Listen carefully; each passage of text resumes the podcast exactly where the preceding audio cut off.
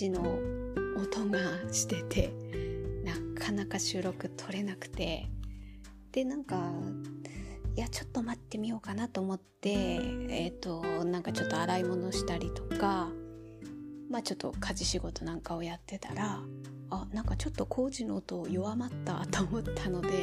今収録を撮っております、えー、収録日時は8月26日木曜日。で時刻が15時11分です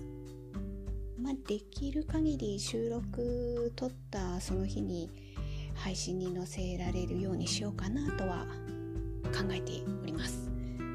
えー、まずは前回の配信のちょっと訂正からさせていただきたいと思います。まあ本当にあの数名の本当に貴重な方しか聞いていない配信なのでそこまで大々的に あえて Twitter とかあの配信の概要欄にも書いてないんですけどあの前回の収録で新しくアンカーさんの機能で追加されたミュージックトークっていう機能があるんですよ。これはあの Spotify さんの楽曲をトークの合間とかあとまあトークの最後なり合間に入れられるんですよね。で無料登録の方は30秒間は聞ける。で、えー、プレミアム会員っていうんでしょうかね。そういうのに登録している方はもう最初から最後まで聞けるみたいな感じなんですよ。まあそれは確かにそうなんですけどただ私はその機能を前回ちょっと試しにやってみたわけですよ。あの収録話を取りましてで私の前回の配信では一番最後に、まあ、最近比較的この曲を好きで聴いてますみたいなのをあのちょっとつけてみてそれで配信をしてでそうなるとなんか審査が必要みたいでで審査通ると Spotify さんの方にアップされるっていう流れはそうなんですけど私はその音楽をつけたものは Spotify さんに配信されてで音楽以外のトークの部分はあの Spotify さん以外で聴けると勝手に思い込んでいたらこれ聞けないんですね。音楽をミュージックトークの機能であの一緒につけた場合はえっ、ー、といつもだったら Google ポッドキャストなり Apple ポッドキャストなりに同時配信されるわけですよ。それされなかったんですね。私あの音楽以外の部分は配信されるとちょっと勘違いしてたので。ああなるほどと思って、まあ、こういうところでも配信サービスのある意味差別化差別化ってなんだろう区別化？競争化みたいなところが絡んでくるんだろうななんて思ったわけですよ。だからまあ、うん、もう Spotify をなんだろうもう Spotify さんメインとして音楽を音楽の話なりまあ音楽の話ではなかったとしても音楽を一緒に載せたいっていうふうに思ってる方はまあ特に問題はないとは思うんですけど私はそこまで音楽の話で言うとするタイプでもなかったので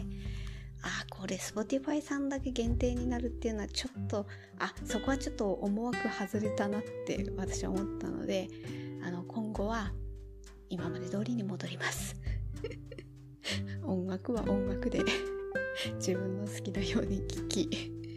この私の配信に関してはもう話だけ。あとは BGM を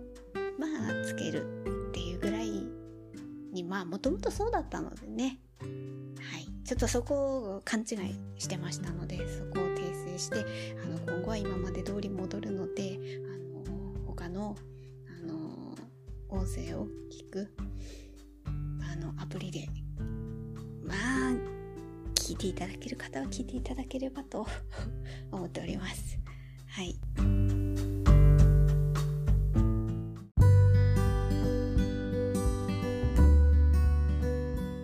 今日の本題はですね昨日あ今日は8月26なんですけど昨日8月25日。この時期はですね8月に入るとちょっとなんか気になる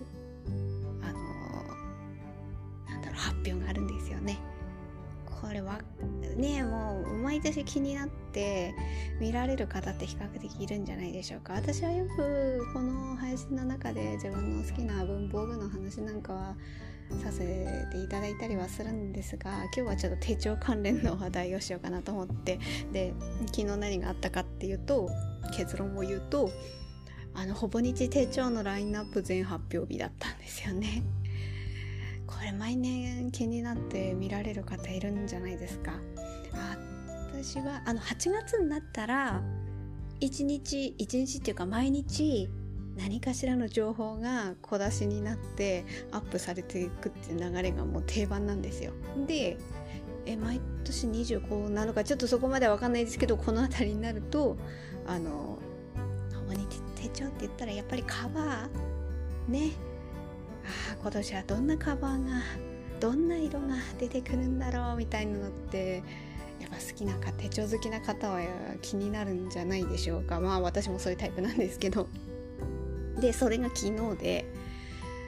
ちょっと毎日何時に更新されたか私そこまでは把握してなかったんですけど勝手にね勝手にまあ10時か、まあ、10時過ぎてたら11時かなとかって思ってたらこれどうなんですかね？11時なんですかね？その辺りに多分なあの更新されたと思うんですけど。もうやっぱ皆さん考えること同じじゃないですか。もう何て言うんですかあれは。サーバーがサーバーがなんこれは何て言うんですか落ち落ちたっていう落ちたっていう表現が適切か分かんないんですけど とにかくページが開かない。えーみたいな。私昨日ちょっと午後から出かける用事がありましたので午前中のうちにあの自分のちょっとまあ家の仕事なりをやることをやってまあスムーズに出かけられるようになんて思って昨日動いてたんですけどもうなんかそこで止まってしまって要するにいやカバー見たいよみたいな。なんか更新更新更新みたいな感じで。ちょっとなんかいやいやえっ、と本来やりここまでやりたかったってなんか私あのえっ、ー、とメモ帳にあのチェックボックスっていうかこう四角を書いてあの何々やるみたいなこうトゥードゥリストか。あれを書いて机の上に置いててで午前中のうちはここまで終わらせようみたいなのをメモを見てたんですけどもなんかそれ全然1個ぐらいしかチェックできないぐらいな 何個かあったんですけどもう結局そっちに気を取られちゃって。でやっとやっと11時何分だったかな？10分？20分？だったがまあまあ大体それくらいの時に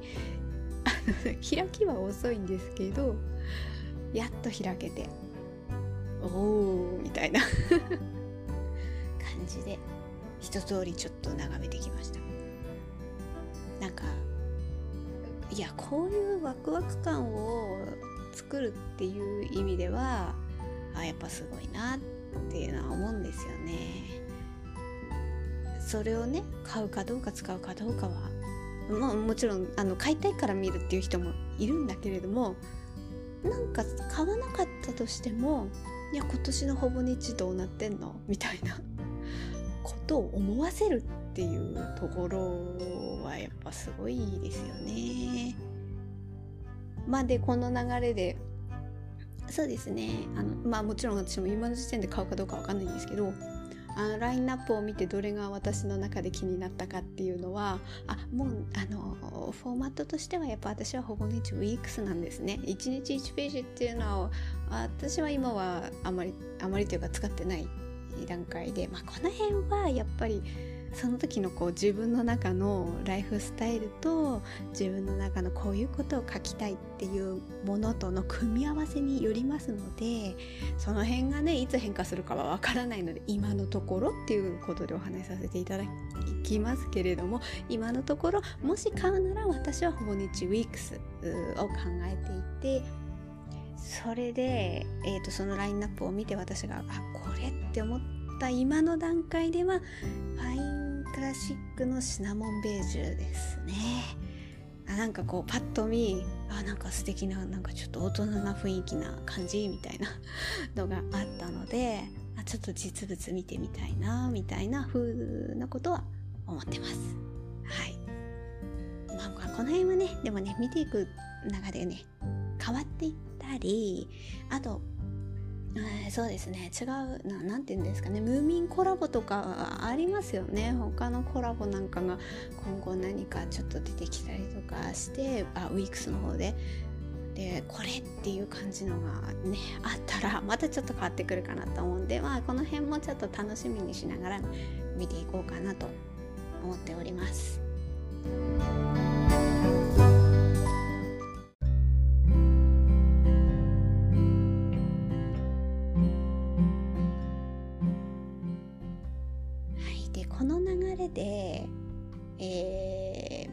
ちょっと手帳のさっきほぼ日手帳のラインナップ更新されたお話をしたのでこの流れで私がどんな手帳を今まで使ってきたかみたいな。まあそそのまあ今ざっとざっくり覚えてるなんか使ってきた手帳となんでそれ選んだかとかなんかその辺のことをざくっとお話今日はしたいなって思いまして。でまあ何々を使ってきたかちょっとそうですね順番とか そこまでははっきり覚えてないんですけど本当はねあれ憧れますよね。なんか同じ手帳を毎年使い続けてでなんかそれを並べ綺麗に並べてなんかインスタグラムにアップするみたいなのはだいぶだいぶ憧れますけどね。もう全然私なんかそれダメですね。もう毎年毎年変わっていってるしかも今なんか今現状メイン私何使ってんのって思ったらパッと思い浮かばないくらいなんかいろんなものに書き殴っててこれちょっとねなんかなんていうかなまずはこれみたいなのちょっとね決めないとそれこそなんか書き散らかしてるみたいな感じのところはあるんですよね。そういうのをなんかまあ憧れはあるんですけどね。なんか綺麗にこの手帳にでなんかなんていうんですかね。いろんな文房具の紙類なんかシール類なんかで綺麗に書かれてる人とかいらっしゃいますからね。うん。でもなんかそれ思いますけど自分できるかって言ったら多分ちょちょっと難しいですね。インスタグラムにアップできるようなこうクオリティのものはちょっと厳しい。でもその辺もあなんかアップするためとかじゃなくてやっぱり自分がなんか使ってて楽しいかってところが大事ですからね。でなんかこう毎年はだかそうやってねコロコロ変えるってことは毎年 この時期からまあ9月10月11月ぐらいにかけてこう手帳の話題とかが出てくる時期はやっぱ楽しくてなんかロフトに行ってあロフトさんじゃなくてもいいんですけどね。東急ハンズさんとかでもありますよね。あの手帳コーナーがだんだん充実してくるじゃないですか。それでなんか1日1ページのコーナーとかバーチカルコーナーレフト式コーナーまあそういうフォーマット別もあればまあほぼ日手帳エディット自分手帳とかそういうコーナーコーナーでもありますよね。あそんなのを眺める眺める楽しさっていうのがなんか私そこが結構なんか大きいし大事だななんても思ったりもするんですよね。でもまあなんか最近なんかはそこにシステム手帳が ドドーンと出てきているところがなんかある意味まあすごいっていうかだからなんか複数冊持ちの方もそれなりにいらっしゃるんじゃないかななんても思ったりしますね。あまあまあなんかすごいやっぱなんか手帳の話とかしちゃうとなんかちょっとあっち行ったりこっち行ったりで取りなんていうか取り散らかすなんていうんですかね 適切な言葉が思い浮かばないんですけど。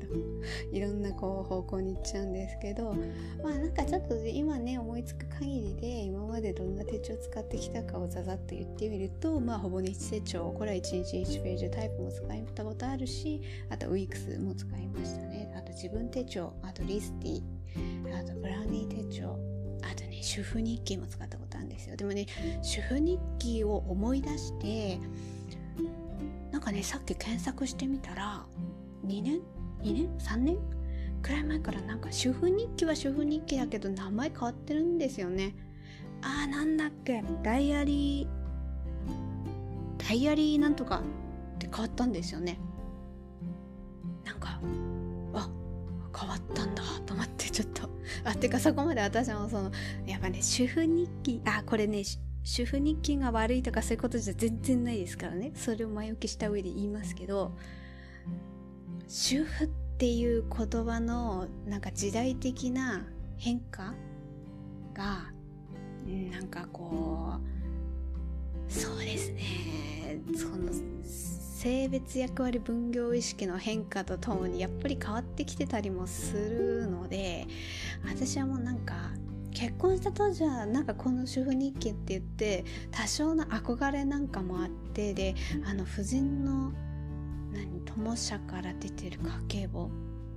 あるじゃないですか。あれを使ったりとかなんか主婦になったらこういう感じにしなきゃみたいなちょっと私もね思い込みが強い時期があったんですよね。その辺。でなんかそこに縛られてかえって自分がしんどくなってしまったっていう。ねなんかこう役割意識にしんどくなった時期があってえまあだからそれをそこを経験しちゃうとやっぱね主婦日記って言葉がババーンってこう書かれてることのなんかちょっとちょっと胸の苦しさみたいなのがちょっとあってもうだいぶ離れてたんですよ。で久しぶりに検索してみたらうわうわ名前変わったんだと思って今更なことなんですけどね。それくらいなんかちょっと私の中で離れてしまった。でもフォーマットとしてはもちろん全然中身がどうとか手帳がどうのこうのと言いたいわけじゃないんですけどね。そういうとこにね何か私のこのなんか引っかかりとか思想身長とかが絡んできたんでしょうね。変わってきたんだって思ってでもこれに寂しさを感じる人もいると思いますよ。ただなんかそこで私なんかはちょっとほっとしたっていうかなんかねそういうのがあったりします。この辺もなんか私はちょっと時代の流れの変わらない部分は変わらなくていいんですけど変わる部分に対しても臨機応変にちょっと考えられるような感じになっていきたいなと思ってるんですよ。その辺はね。あまあなんかちょっと手帳の話からなんでこういう話になってしまったかわかんないんですけど。主婦日記使ったのは多分10年ぐらい前の話ですね。10年。ですね。1回2回くらい使ったかも。あのー、やっぱりあれあれってあの時間枠とかあまりこう関係ない感じなんですよね。バーチカルそうバーチカルにはまってた時期もあって。その時に自分手帳とかリスティリスティあれ1と2あってどっちだったでしたっけ？あのバーチカルのタイプの方とレフト式のタイプなんですよね。リスティの1と2で違っていて。でどっちも方眼で A4 のスリムサイズっていう感じで。だからまあその辺が好きな時に多分最初自分手帳使ってでその後にリスティの方に行ったんだと思います。24時間バーチカルっていうのが私良かったのかなあの時は。それもね多分ね10年以上前かもしれない。2000年代だったかもしれない。どうどどっちだろうな。その辺もあやふやなんですけどね。でまあそういうバーチカルにハマってた時期があってその後多分主婦日記に行ったのかな。でその後にレフト式の方に行く感じになったんですね。ただそこら辺で揺らぎもあってバーチカルとレフト式どっちがいいかなって悩んだ時期もあったのでブラウニー手帳を使った時もあったんですよ。ブラウニー手帳って確か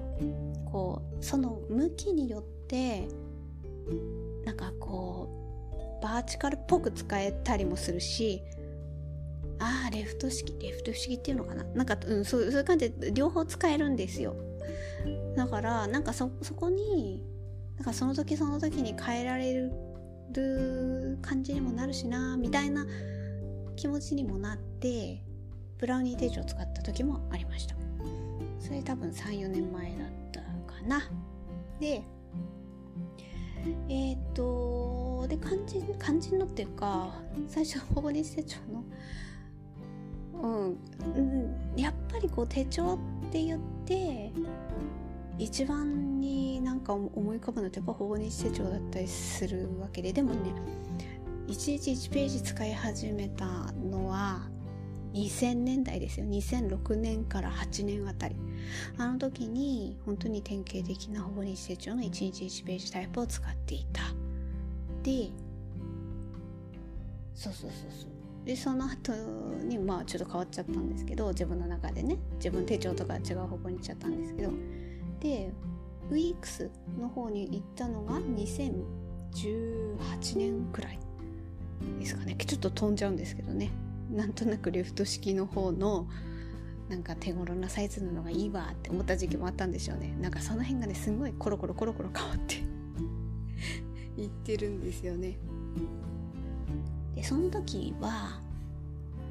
そのえっ、とファインクラシックの赤を使ってました。だから今回もそのウィークスを見た時にファインクラシックの手帳にまあ目がいってでしかもこうシナモンベージュっていうところでなんかこう赤か黒かなみたいなイメージがこう私の中であったんですけどあで今回はなんかちょっと深い緑もありましたね。あとそれとシナモンベージュだったんですけどちょっとシナモンベージュが私には新鮮に見えたのでそれがいいなっていうふうにまあまあちょっとねその気持ちが どうどう変わっていくのか変わらないのか分かんないですけどまあもしかしたらこのままだったら買うかもしれないしっていうところですかね。あのもうなんか手触りとか持った感じ？あとしなる感じ？しなるけど多少の張りはある。でも硬すぎない。っていうそのやっぱねデザインと色とあと持った感じの質感も手帳って大事じゃないですか、まあ、そこら辺をバランスを考えた時にそのファインクラシックシリーズが私は好きなんですよね、うん、なのでもしウィックスを買うんだったらそれにするかもしれない。っていうところですかね。でも別にそれ一冊なんては思ってないのでまああとは、えー、どうですかね。まあ今年なんかはあのこれ何でしたっけ？能率手帳だ。まあ能率手帳って言ってもあのななんていうかこうグレードが違ったりするじゃないですか。こうちゃんと箱に入ってるタイプのもありますけど私はこれほら1,000円とか 1000, いくら ?1100 円とか、うん、多分それ手手頃なあの値段で買えるタイプのものですね。それをあ能率手帳1ですね。うん、それはちょっと持ち運び用でこういろいろメモとかするようにこれいつも思ってるんでまあまあ今年もねこれ持ち運び用な感じにちょっと使うかもしれないですけどね。それはそれで買うかもしれないけどもうちょっとこう情報を一元化する時に何かあった時にまずこれに書こうっていうのは大西手帳にするかもしれないですしちょっとね今更今更っていうか 今更って言葉遣いちょっと適切じゃなかったですね。今はちょっとバーチカルはあまり私のこう生活スタイルからすると、ちょっと今のところ考えてないかなっていう感じはありますね。もしあるとしたらレフト式かな。あとブロック式もありますよね。ブロック式これブロック式っていうのかな？なんか1週間がこう見開きで1週間がえっ、ー、と何て言うんですかね。十字に？4つ、えーと、左ページに十字に4つ区切られて右も4つに区切られててみたいな感じで。まあそういう今はねそれを使ってるんですよ。これ日記的なところですかね。うん。このタイプもね。だからこれをこのブロック式をほぼ日ウィークスのレクフト式にしようかなっていうところ。もう本当にこう揺らぎまくってますよ。揺らぎですね。であとはまあ手帳はそんな感じで、まあ、ある意味閉じ手帳の意味ですね。あとロルバンダイアリーもそうだ。ロルバンダイアリーも私去年買って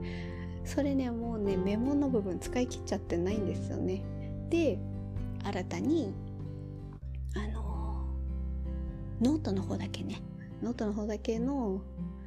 あの地域限定のあるじゃないですか。あれの私が住んでるところ限定のやつを今ちょっとロルバーンダイアリーのノート部分のメモを全部使い切っちゃったのでそっちに今ノートの方使っててそれはなんかちょっと記録するっていうとこじゃなくてな一時的に何か頭の整理をするために何かこう書き出したいとかあったりするじゃないですか。例えば、えー、家計管理でお給料は今月これくらい振り込まれてこっちの銀行にいくらあこ、えーと、何日にこうクレジットカードの引き落としがいくらいくらいくらあるからこの銀行にいくら入れておいてとかなんかあるじゃないですか。その辺を一旦こうなんていうかこう書き出す時にやっぱノートも欲しかったりするんですよね。それはなんか取っておくっていうことじゃなくて頭の整理をするために一旦書き出すっていう意味でああいう時はロルバーンにこうザクザクザクザクっていう書いていくっていうことであの破れ破って捨てられるじゃないですか。ロールバーン切り取り線もあるし書きやすいし。その辺で気に入ってるので。だから結構ねなくなっちゃったんですよね。ちょっとロールバンダイアリー今年も買うかどうかはちょっと悩みどころなんですけど。でもなんかこう手帳のインスタライブとか多分いっぱい出てくるじゃないですか。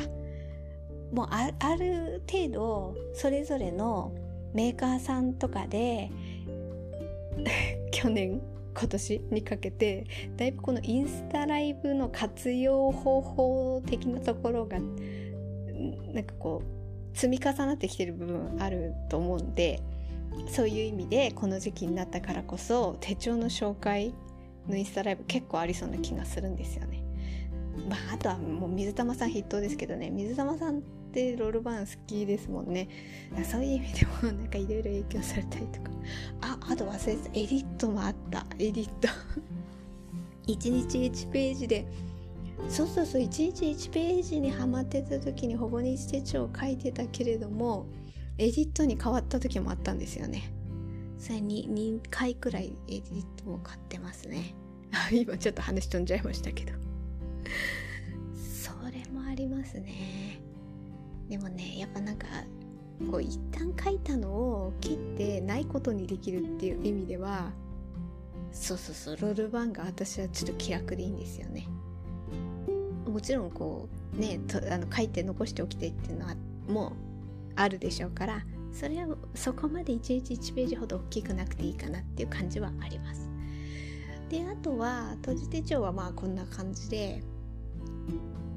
システム手帳ですね。でもシステム手帳って言っても私そこまで活用してないんですけど、バイブルサイズのクリア素材の、えーと、システム手帳がありまして、こちらの方は、もうメインで結構家計管理で使ってますね。あの、クレジットの記入、えー、記入っていうか、あの、使ったものをメモして、で、その分のお金を一時的に封筒の中入れといてである程度なんていうか月1回くらい給料日の前後ぐらいにその辺のこう封筒に入れた部分分を、えー、引き落とし口座に入れておくと。先にね。そうすると、まあ、1ヶ月2ヶ月後にこう実際に引き落としが来るからその時にはもう入れているっていう感じにする流れでやってるんですよね。また、まあ、ざっくりですけどね。まあ、そういう時に活用するのが、えっ、ー、とバイブルサイズのシステム手帳でこの辺がね非常にあのやっぱり入れ替えができたりとかまああとはあのもうメモなんかやっぱりそのあの月が終わってもう引き落としの口座にその辺の入れて引き落とされたらもう別にメモなんかなくたっていいわけだしある意味こう私がこうなんとなくね書いてねあこれくらい使ったんだっていうのをちょっとこうあの現金を払わないからこそちょっとね実感したいっていうのがあってあえて手書きしてたんで。でねこれのえー、っと封筒えー、っとこれ何て言うんですか？ダイソーでね買ったねえっ、と横が 98mm 縦が 190mm のサイズの封筒に穴6つ開けて閉じるとちょうどバイブルサイズにいい感じになるんですよ。うん、で封筒だからこんな中にねお金入れられるじゃないですか。それでね作ってるんですけどそれがまあだいぶだいぶいい感じなので、まあ、システム手帳って1年に1回とかそういうあれではなくてもう中身を変えてもうエンドレスエンドレスみたいな感じなのでそれに関しては引き続きこのバイブルサイズを使いあの家計管理っていう意味で使ってるのとあとはあれですねバイブルサイズはもう一つはアシュフォードさんのデザインリフィルパッドですね。こちらはあの相撲の関連のあのジャバランダも挟んでいて。ああジャバランダの発売日も9月1日に迫ってきてますね。ねはたぼうさんの通販で今年はもうサクッと買おうかなっていうふうに今んとこは考えているんですけどね。なんか去年とかは結構あの1月1日からあのバシッと使ってたあ去年？あっていうか今年？なんかこうなんていうか発売日にすぐ買おうみたいな感じでは買ってなかったので、まあ、今年はもうなんかもう定番化してきているのでこれからも使い続けるぞみたいなこう気持ちがあるのでジャワランダに関してはもうねあの買っておこうみたいな気持ちあるんで。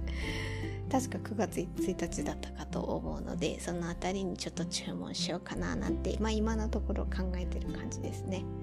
またちょっとなんかいろいろこう前後して なんか理路整然とはね話せないんですよねこの辺のあの結構手帳会議とかされてる方はだいぶだいぶいると思いますのでその辺ってこう揺らぐじゃないですか私もこの揺らぎの揺らぎのままをポッドキャストに載せたっていう感じなんです。なんかそこが私は音声配信のその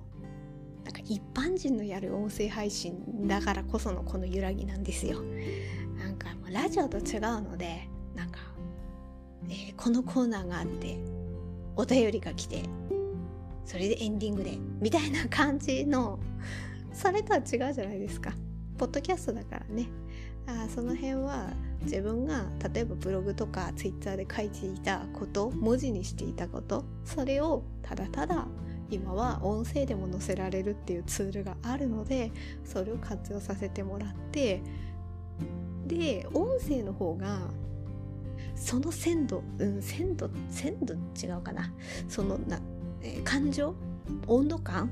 それが文章よりは音声の方が乗るんですよね。そういう温度感、うん、だから話した時の音量とかスピードでああ今この人これに相当ハマってんだなっていうのが音声だとより分かったりするんですよね。まあもちろん文章表現力もあったりはしますけど、うん、でもやっぱりね感情面がどう乗せそこに乗せられるかっていうのは音の方がある意味乗るんではないだろうかと。思うんですよね。まあなんかそういうところが私も非常に気に入ってるのでポッドキャスターそのまま。そのまま。この何て言うかこう、えー、揺らぎを揺らぎのまま話しているっていう感じなんですよね。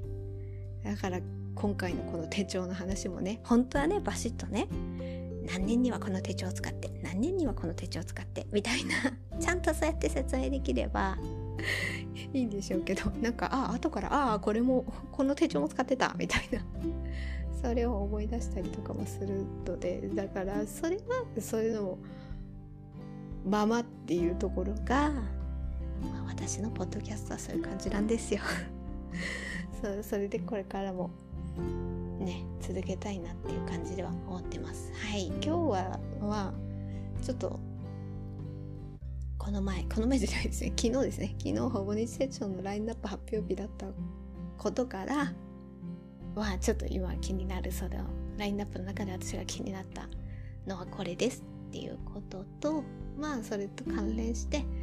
なんとなくこう手帳こういうのを使ってきましたみたいなものをねほぼ日手帳自分手帳リスティブラウニー手帳主婦日記あとはエディット手帳まあまあその辺をちょっとお話しさせていただきました、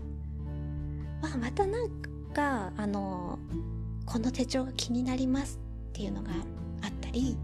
こういう使い方に変わってきましたとかいうのがあったらその時はその都度話していこうかなと